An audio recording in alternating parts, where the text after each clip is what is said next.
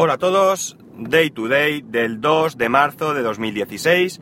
Son las 11.47 y 21 grados en Alicante. Segunda vez que grabo el podcast. ¿Y por qué? Seguramente algunos de vosotros os hayáis descargado el capítulo y hayáis visto que está eh, mudo, no hay sonido.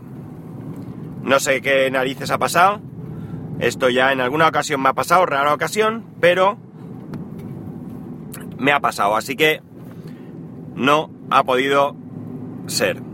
A ver si ahora, lo malo que tiene esto es que ahora todo lo que he comentado, pues más o menos comentaré lo mismo, evidentemente, pero pues no es la misma manera, con lo cual habrá cosas probablemente que se me olviden.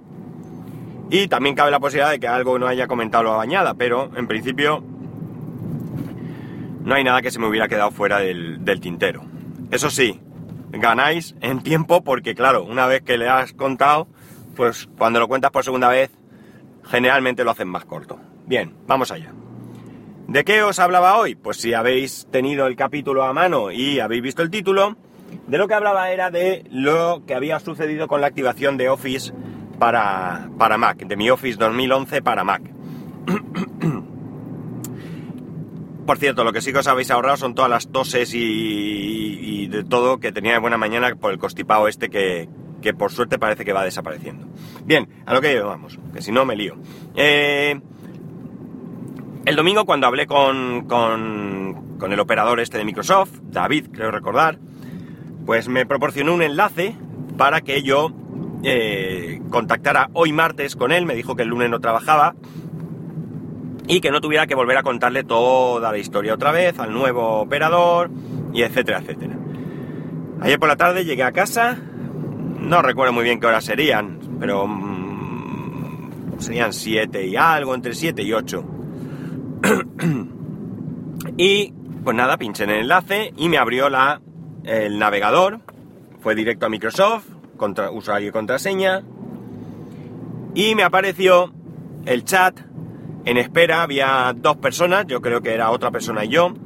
Me indicó que iba a esperar mucho, que si quería llamar por teléfono, cosa que evidentemente no me interesaba, porque lo que pretendía era ir directo al asunto, pero no pudo ser porque me atendió otra persona.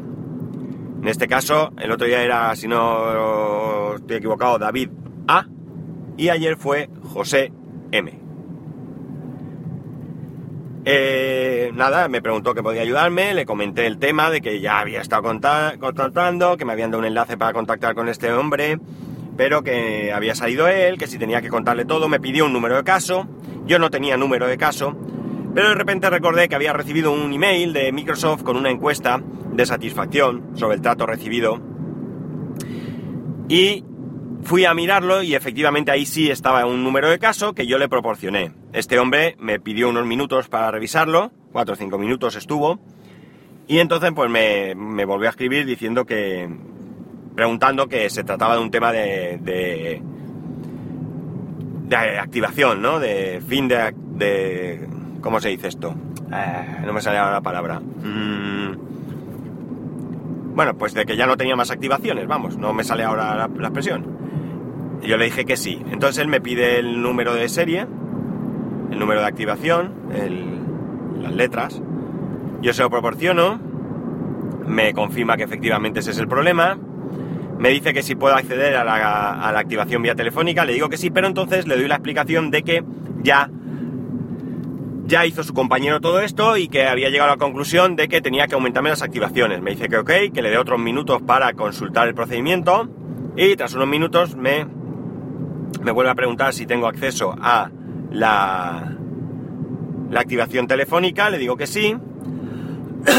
Entonces unos, me pide otra vez unos minutos y me da el código de, de activación estos nueve, nueve grupos de seis números que se utilizan para activar telefónicamente. Y yo cuando le doy, yo tengo en pantalla mi, mi, mi ventana de activación con mi eh, clave de activación y cuando le doy para ir a la activación telefónica me dice que ya está activado, es decir, que no necesito ir a la página de activación telefónica y meter los números que él me da. En todo este proceso, él me comenta que me han dado una activación más y que en caso de necesitar más, pues que ya no tendré más remedio que adquirir una nueva clave, es decir, volver a pasar por caja, volver a pagar. Una vez hecho el proceso, yo le comento, eh, me pregunta si estoy satisfecho y cosas de esas, y yo le comento que sí, pero que no me parece bien lo que eh, me está diciendo de que yo tenga que volver a pagar. Que, está penalizando Microsoft a los que estamos por la labor de pagar. Pero también le digo que, mm, que se acabó, que adiós, que él ha hecho su labor, que muy bien, muy contento y que esto no es su guerra. El hecho de cómo se active o se deje de activar, pues evidentemente no es una cuestión de este hombre. Él seguramente y lamentablemente para él no participa en decisiones, será como yo un simple empleado que a él le ponen sobre la mesa las condiciones y ya está. Una vez activado mi, mi Word, mi Excel y demás, pues nada, comprobé que todo iba y ok. La cuestión está en que, eh, si bien sí estoy eh, satisfecho con la atención que me han proporcionado estas dos personas, tanto David como José, pues no puedo decir lo mismo de la política que Microsoft tiene en cuanto a el sistema de activaciones. Está claro que entiendo que busquen una manera de protegerse. No tengo ahí nada que decir. Pero eh, si nos damos cuenta de la manera en que se hace, pues como he dicho, están penalizando a los usuarios que a los usuarios que que estamos dispuestos a ser legales y a pagar por los productos. Yo creo que más allá de que el sistema eh, sea o no sea mm, eh, que estemos o no estemos de acuerdo, yo creo que la cuestión es que lo que no está bien es implementado. Es decir, creo que me dijo que me daban tres activaciones, cosa que yo ya había cumplido. Lo primero, que a mí nadie nunca jamás me dijo que había un límite de activaciones. Porque si estuviese sido así, pues evidentemente yo hubiera sido mucho, mucho más cuidadoso. Que conste que me he revisado la documentación que tengo al respecto y no hay. Salvo que haya algún acuerdo por ahí que yo no he visto, porque ni cuando he vuelto a instalar Office esta vez me ha salido ningún acuerdo que, que dijera algo de esto. Bueno, vamos a ver. Sinceramente, no me leí el tocho del acuerdo, claro. A lo mejor está ahí. Pero creo que esto es lo suficientemente importante como para que esté destacado de alguna manera. Pero bueno, en este caso podría ser que sea culpa mía por no leerme el tochaco que ponen de condiciones. Eh, yo creo que, como digo, esto está mal implementado y podrían hacerlo de otra manera. En el caso concreto de un Mac es bastante mm, sencillo. Esto no quita, esto no quita que no haya opciones de piratearlo. Todos sabemos que nos podemos instalar Office 2011, 2013, 2016, de manera pirata, sin ningún problema en un Mac. Pero yo, puestos a poner un sistema para gente legal, lo que haría es, puesto que todos los Mac tienen un número de serie que es visible desde las mismas preferencias y, por ejemplo, por hacerlo más seguro, puesto que todos los, eh, todos los dispositivos de red, cualquier dispositivo de red tiene una eh, dirección física, una MAC, pues yo lo que haría es que ese número que te dan, esa, esa clave de activación de letras que te dan, pues sea activable en conjunción con el número de serie, por ejemplo, y con la MAC. ¿Qué ocurre con esto? Pues que podrían incluso darte una única activación. Es decir, yo que soy Microsoft, que no quiero que, yo quiero que pagues por todos y cada uno de mis productos, solo te voy a permitir instalar el Office en un único, un único equipo. ¿Qué ocurre si yo quiero reinstalar? Pues bien, antes de ello, lo que haría es un procedimiento de desactivación. ¿De acuerdo? Yo desactivo eh, a través de Internet en los servidores de Microsoft esa copia de Office, formateo, reinstalo y vuelvo a activar esa copia. Con lo cual, como veis, yo aquí ya tengo asegurado que voy a disponer siempre de mi copia de Office. Bien, ¿qué ocurriría si lo que hago es cambiar de equipo? Pues también podría ser. Es decir, si yo antes de cambiar de equipo desactivo la copia, pues después vuelvo a activarla en un nuevo equipo. Si intento activarla, incluso fijaos, no sería ni siquiera necesario, en el primer caso, desactivar nada. Tú reinstalas todo y cuando el sistema comprueba que el número de activación que le metes está siendo activado en un Mac con una determinada eh, con un determinado número de serie y una Mac, pues como veis no sería necesario, como digo, desactivar, te lo podría activar directamente. En caso de que cambiara, entonces sí que te verías obligado a antes haber eh, desactivado esa copia. Tú cambias de equipo, pues nada, desactivas, ya no puedes, ya no te funciona el Office en ese equipo, instalas en el nuevo equipo y puedes volver a recuperar ese, ese Office o volver a activarlo con un nuevo número de serie y una nueva Mac. ¿Qué ocurre si no puedes eh, desinstalar? Porque, pues qué sé yo, mm, se quema la placa base y ya no puedes acceder, no arranca el equipo, el disco duro explota, yo qué sé, cualquier cosa que pueda... Bueno, si el disco duro explota, podrías ponerle otro y como sería la misma placa con mismo número de serie y misma Mac, no pasaría nada. Pero ¿qué pasaría, como digo, si la placa eh, se muere? o la tarjeta de red o lo que sea, y ya no tienes el mismo número de serie. Pues entonces sí, sí que podría haber un procedimiento vía telefónico en el que, o chat o lo que sea, donde tú, perdón, pudieras activar eh, ese, ese Office. Yo creo que esto sería mucho más sensato y mucho más razonable para todos. Porque realmente aquí lo que... Eh, yo creo que incluso habría más seguridad, no lo sé. Porque claro, una de las cuestiones que me preguntan aquí en Microsoft eh, la primera vez fue si yo, ya lo comenté ayer o antes de ayer cuando hablé de esto, si yo le había pasado mi clave a alguien. Entonces, eh, de hecho, si a mí me dan tres activaciones, pues yo puedo tener Microsoft Office instalado en tres equipos que no sean míos. Uno mío, uno de mi prima, la de Cuenca, y la otra la de mi colega, el de... qué sé yo, de Ucrania, qué sé yo, qué más me da. Entonces, de la otra manera incluso controlarían más. O podrían incluso darte más activaciones, pero siempre con esta premisa, que tú puedas hacerlo tantas veces como quieras, que no te limiten.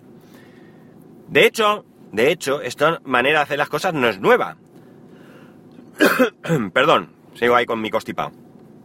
Mucho mejor, pero ahí está.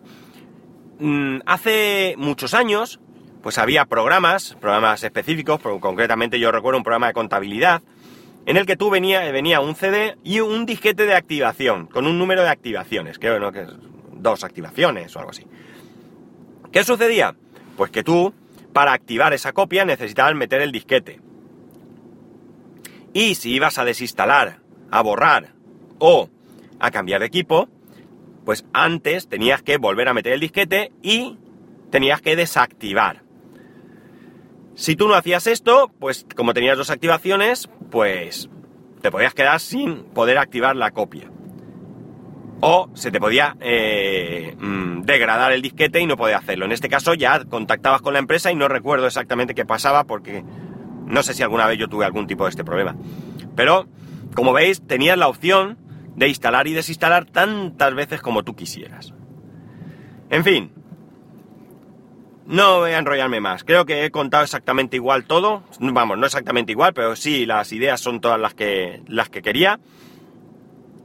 Y la cuestión es que eh, contento, como digo, con la atención que me han proporcionado, correcta y, bueno, pues soluble, porque me... resoluble, resoluble, ¿verdad? Soluble sería el café instantáneo. Eh, porque pude activar mi, mi Office, pero eh, con Microsoft no. Sí que había una cosa que contaba más, que la voy a hacer muy resumida, y es que algunos preguntáis que por qué me emperro en usar Office cuando tengo un Mac. En primer lugar, porque yo no estoy peleado con Microsoft. Eso es lo primero.